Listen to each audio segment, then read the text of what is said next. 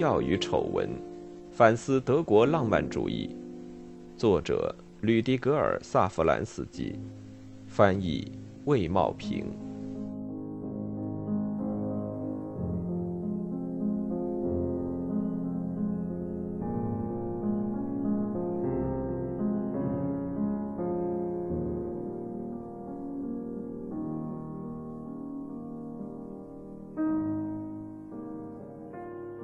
西姆·冯·阿尔尼姆让《影视报》完全服务于他重新复活古代民歌的努力。在一篇作为民歌集后记的文章里，他纲领性的表达了自己的看法。那个很让民众内心受到触动的人，获得千百年来证明自己可靠的智慧，并向大家宣告他聚集起涣散的民众，在他旗帜下为一个新时代引吭高歌。因为我们大家都寻找某种更高尚的东西，那属于大家的精羊皮。时代久远的植物，以快乐和死亡陪伴时代的是歌唱、传说、消息、箴言、故事、寓言和旋律。浪漫主义作家对民歌或者他们以为的民歌进行浪漫化处理。谢林选称，在天才身上，无意识的天性在劳作。现在。人们将此观点用到民族精神上，相信他同样无意识地创造出自己的童话、歌曲和神话。民歌似乎存活在无辜的状况中，艺术拥有意识，在此期间，无意识被当作深邃。格雷斯难道不也称早期的人类是梦游的吗？他写道：“民歌如同一个梦幻者轻声的嘟囔，集体的灵魂在其中得到表达。”对此来说，当下的意识是糟糕的译者。雅各布·格林说：“要是谁想创作甚至编造叙事的诗歌，那么没有什么比这样的狂妄更错。他们只能自己创作自己。”席勒在他的论著《论素朴的诗和感伤的诗》中告诫人们：不要以艺术性模仿自然性，不要以精美模仿素朴。已被中断的和反思的意识，无法简单的通过移情和模仿重新赢得他已失去的无辜，但人们恰恰要尝试这一点。路德维希·蒂克以古代民间故事书的语调讲述关于海蒙的四个儿子的故事。布伦塔诺和阿西姆冯·阿尔尼姆将自己的诗歌混入他们的民歌集《少年魔号》，而格林兄弟与其说是发现了，不如说是发明了他们童话的风格。对于民间诗歌的新的热爱，其政治背景不容置疑。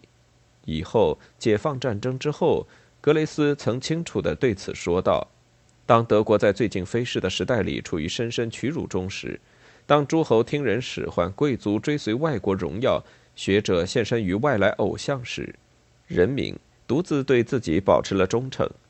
为了这样的表现，人民也许为自己赢得了一种权利。”让那些被选为他们领袖的人服从他们的倾向和想法，让领袖们将那作为人民之声的、由所有人的心声在他们中间集聚而成的声音，当作他们国家外在的良心来尊重。在此期间发生了这么些事：战败的普鲁士虽然不必加入莱茵联盟，但必须承受巨额战争赔款；法国的占领的解除一再被拖延。在德国，只有哈布斯堡的奥地利还保持自己的独立性；只有从维也纳出发，反对拿破仑的战争得到继续。俄国还持着克制态度。在维也纳，人们转而从底层动员爱国力量。在蒂罗尔，根据西班牙游击战的典范，南蒂罗尔人在安德烈亚斯·霍夫尔的率领下奋起反抗法国统治。在普鲁士，面对拿破仑，首席大臣施泰因起先推行满足和共存政策，希望在这个框架中能够设法实现被摧毁国家的重建。但当他发觉拿破仑不给他任何回旋余地时，他也在西班牙反对拿破仑战争取得胜利的影响下，成了抵抗政治家。自1808年起，他和格奈泽瑙一起，采取起至那时为止无法想象的措施。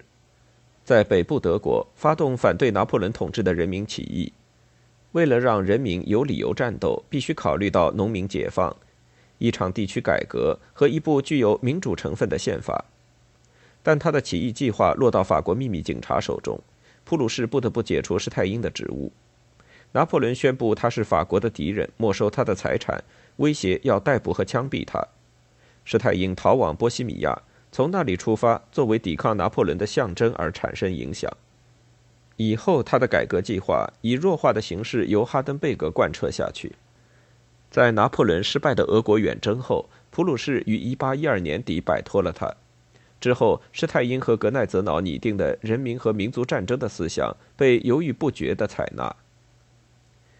1806年，普鲁士的失败还被人以老派风格用这样的话公告于天下：国王失去了一场战役，现在保持安静是首要的公民义务。在此期间，爱国的和民族的总动员发展到怎样的地步，可以在1813年普鲁士政府的一份号召中看到。不管要求个人付出怎样的牺牲，他们也抵消不了这些我们必须为此献身、为此战斗和胜利的神圣的财富。倘若我们不想停止是普鲁士人和德意志人，这是政治浪漫主义的时刻，富有召唤民族精神和日耳曼神话的为了德意志身份意识的工作、民歌的收集以及费希特的民族教育幻想，这一切现在可以汇聚一处。创造出一种要求民族和爱国力量积极参与的公共氛围。在反拿破仑的解放战争的这几个月里，在德意志的土地上，政治宣传得以诞生。针对泛滥于德国的、出自拿破仑前线印刷所大吹大擂和谎话连篇的战报和公告，施泰因建议建造一座自制的爱国宣传的大坝。恩斯特·莫里茨·安特断言。拿破仑的政权首先建立在他所散布的恐惧上，所以人们必须对人民就其自身的强大进行启蒙。作家们应该做这样的事，他们现在将被全然官方的赋予一张政治委任状。施泰因说，在一个如此乐于阅读的民族这里，作家通过他们对公众舆论的影响，形成一种类型的强权。梅特涅在维也纳建立《奥地利观察家报》。并且请弗雷德里希·施莱格尔，这个十年前在入侵德中还称公众舆论为丑陋的怪物的人做总主编。施莱格尔就此把亚当·米勒延揽到自己身边。1813年3月，在柏林，在那些动荡不安的日子里，费希特宣告：社会物质力量的所有者应该为集体的本源行动振作起来。他自己想成为普鲁士大本营里的前线传道士。但那里的人取笑他，并表示拒绝。一八一四年一月，这个好样的人死于伤寒，疾病是解放战争的伤员带回来的。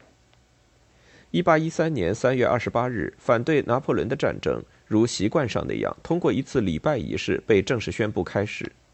施莱尔马赫站在布道坛上，身着军服的听众静静地听着，准备开拔。来福枪靠在教堂外的墙上。战马在法医室后面密草，以虔诚的激情倾吐心扉。他打动了每一个人的心。一位那个时代的人这样报道：，一八一三年四月开始组织战士人力总动员，谁不适合服兵役，就被送到城外挖战壕。在那里，人们可以看到新建的柏林大学中整个院系的人在工作，但青年学者被武装起来。浪漫主义反讽的理论家佐尔格献身于组织一个寡妇援助机构，但为了安全，他把自己的新娘送到西里西亚。可惜那是个错误的方向，因为那里驻扎着敌人，紧张不安的气氛随处可见。贝蒂娜·阿尔尼姆留在成为军营的柏林，在一封信里曾对浪漫主义的学者步兵队做出生动的描述，非常奇特。看那些名人和朋友们如何带着各种类型的武器，每时每刻跑过街道。对于有些人，人们之前根本无法想象他们是士兵。比如，请设想一下萨维尼，随着钟敲三点，他手拿一杆长枪，发疯似的跑过大街。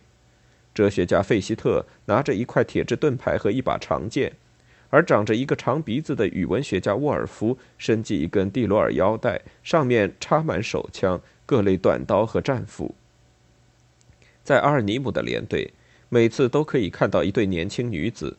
他们觉得军队装束从前到后都适合他。阿西姆冯阿尔尼姆、特奥多尔科尔纳、埃辛多夫、恩斯特莫里茨安特、成为新的爱国运动的英雄诗人，受到无数其他喜好写作的教师、律师和卫生救护官的支持。安特写道：“让钢铁生长的上帝不要任何奴隶。在埃辛多夫那里，手中持枪，我站在哨位上。最著名的也许是科尔纳关于屡错的穷追猛打的义勇军之事。浪漫主义的情感和自然景象被动员起来，森林澎湃，树木林立，犹如壮士。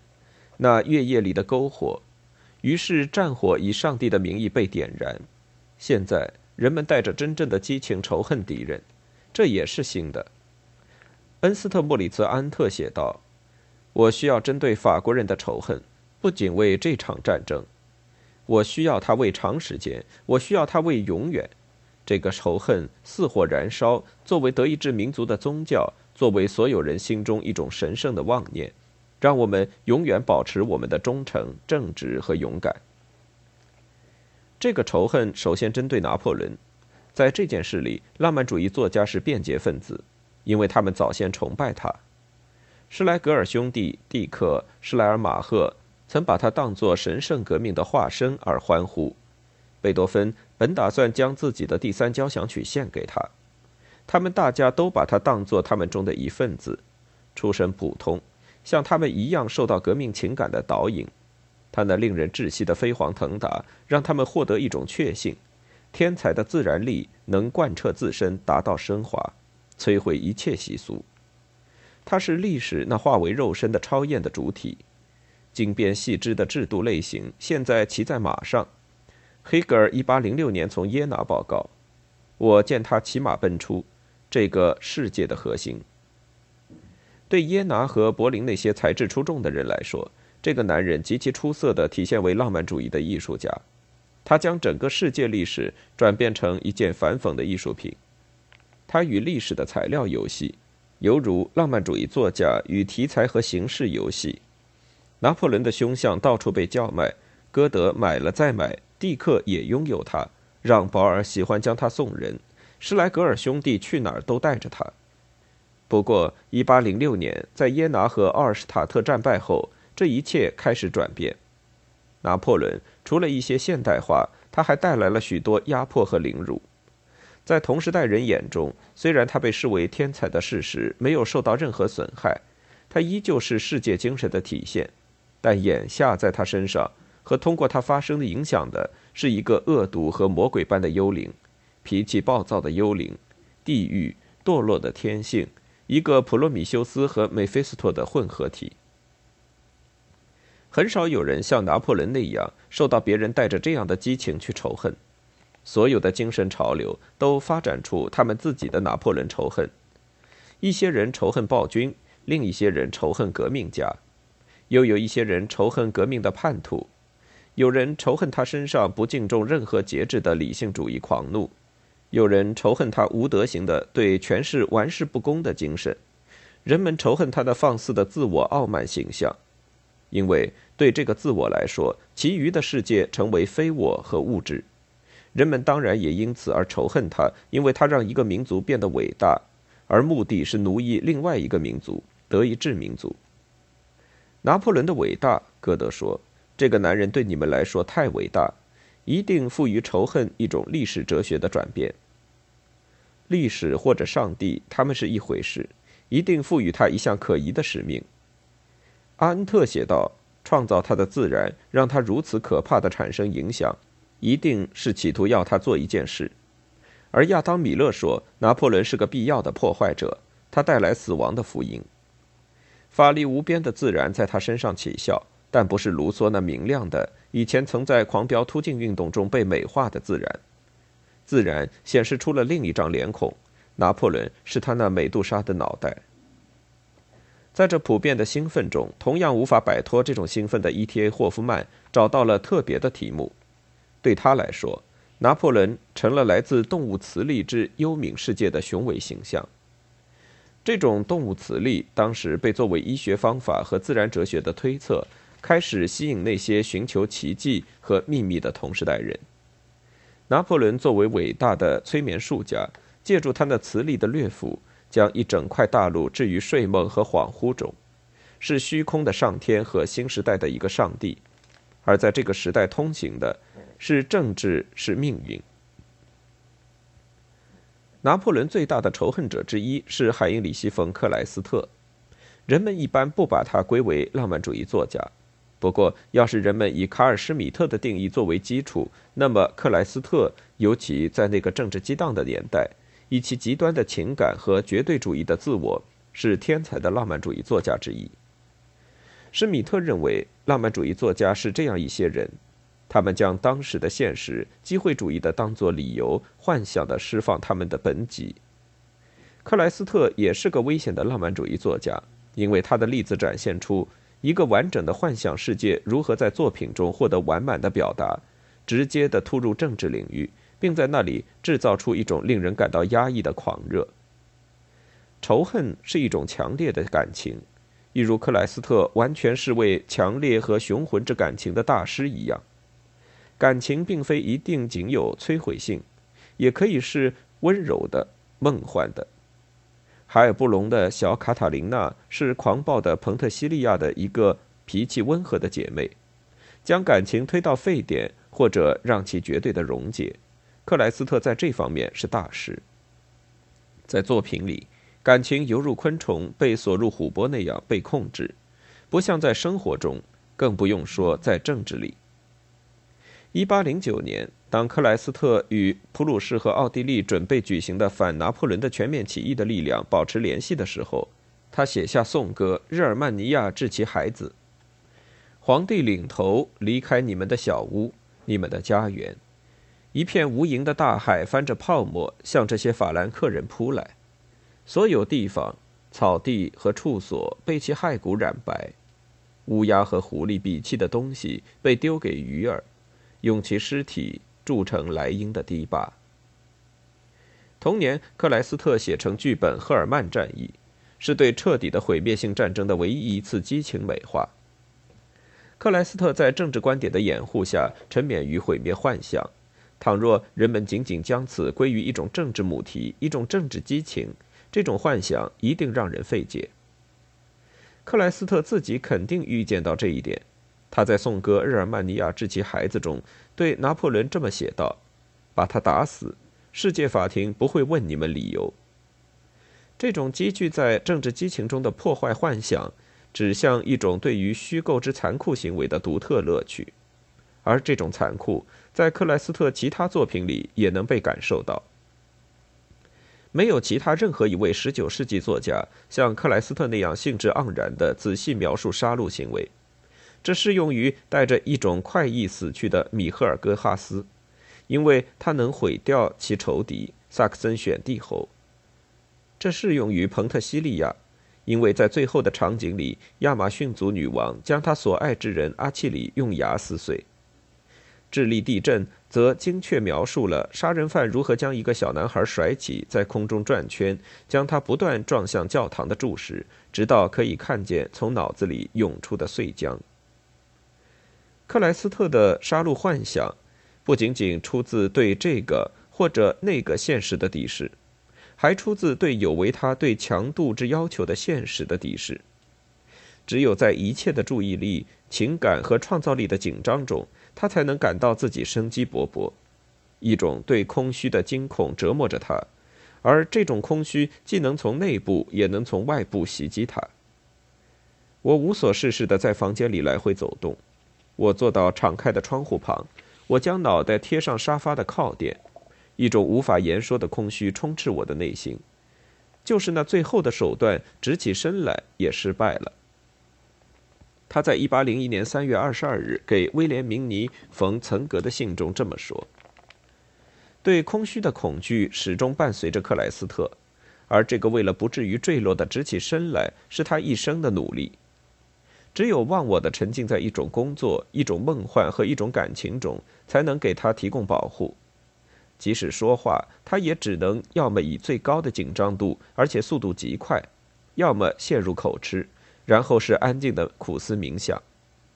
要是没什么能让他感兴趣，没什么能让他全神贯注，他就会相反的要求别人专心一致。他的未婚妻威廉明娜·冯·岑格不该为任何事情高兴，除非事情与他有关。而他天天给他写去最热情奔放的信，期待他也这么做，尽管他有段时间与他比邻而居。在他所有的活动中，他不允许有任何漏洞、任何空隙，以免让什么东西渗透进来，干扰眼下的专注或执拗。典型性的标明这种姿态的是他1799年制定的所谓生活计划。他在11月12日给他姐妹写道：“我给自己规定了一个目标。”他要求我尽力动员我所有的力量，使用每一分钟。倘若要达到这个目标的话，那些会让人偏离道路的讨厌的偶然因素必须被清除。对付被别人确定的是自我确定，对付偶然的是计划，对付浪费时间的是对其不间断的利用，对付心不在焉的是将所有力量集中到一个点上。做所有事，他都必须达其极限，似乎一切情感、思想和创作都将崩溃。要是他之前没有突然止住。他在自己论木偶戏的文章里写道：“由于意识，世人失去了天堂般的无拘无束，也就是说，意识必须得到最高程度的升华，穿越无限，以便重新获得那种开端的优美。”他不断追求最后通牒式的解决办法，所以他多次尝试说服朋友、情人，还有熟人同他一起结束生命。最后的确有一位女子出现，乐意让他枪杀，而他随后自尽。这一切同他的政治有何关系？就他对拿破仑和法国人的仇恨，他自己解释说：“人们不该究其原因，这仅仅牵涉到强度。”原因越少，强度则越高。倘若某事得到解释，就会出现一种理性的归结，而它总是具有某种澄清和主导因素。在克莱斯特身上，仇恨犹如爱，是一种专注的狂喜。为了避免专注在事物通常的进程和在偶然中失去其强度，他必须在激情中升华自己。克莱斯特当然也从政治上说明自己的理由。但是，当这些理由阐述逐渐转入精神错乱之后，人们最终发现，对他来说，重要的并非政治目的和动机。作为对问题的回答，在这场战争中，什么有效？一些理由被原集，以说明值得捍卫的集体为何如此宝贵。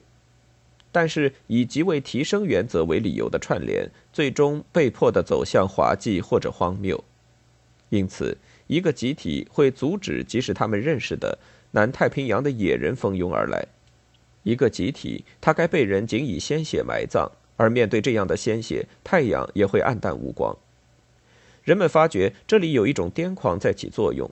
一个集体被神化，但他长时间的以漠不关心的态度折磨他，最后他离开他，并去了法国，为了在那里经历会战的美好死亡。但不是在反对拿破仑的战斗中，而是在拿破仑军队的行列里。也可能他之所以如此仇恨法国人和他们的皇帝，是因为他们当时不允许他去错爱他们的皇帝。也许当尼采就这种漠不关心的后果写出以下文字时，尼采击中了要害。海因里希·冯·克莱斯特由于这种不被爱走向毁灭，而这是针对不同寻常之人的最可怕的专用药。就是将这类人深深地驱入其内心，让他们每次的付出都成为一次火山爆发。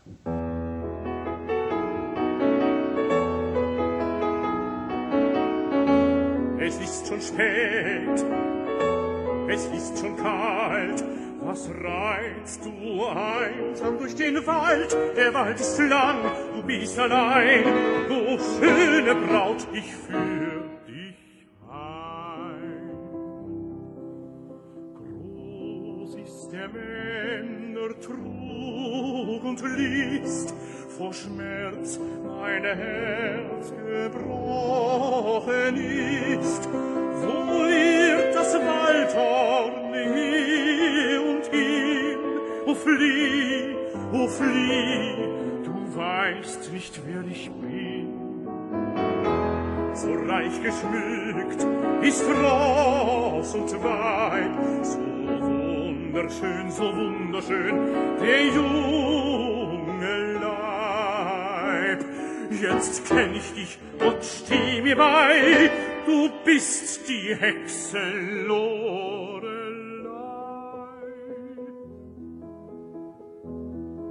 Du kennst mich wohl, du kennst mich wohl, von hohem Stein schaut still mein Schloss tief in den Rhein.